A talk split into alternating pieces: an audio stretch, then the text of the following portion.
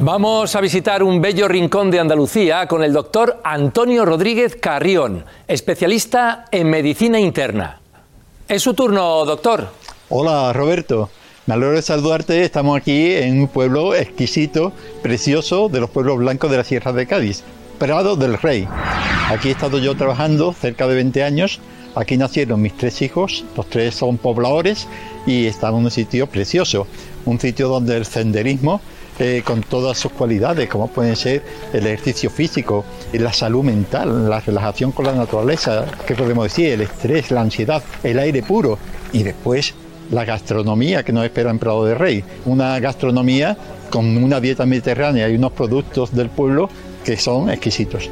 Todo ello junto a la amabilidad, la hospitalidad de los pobladores.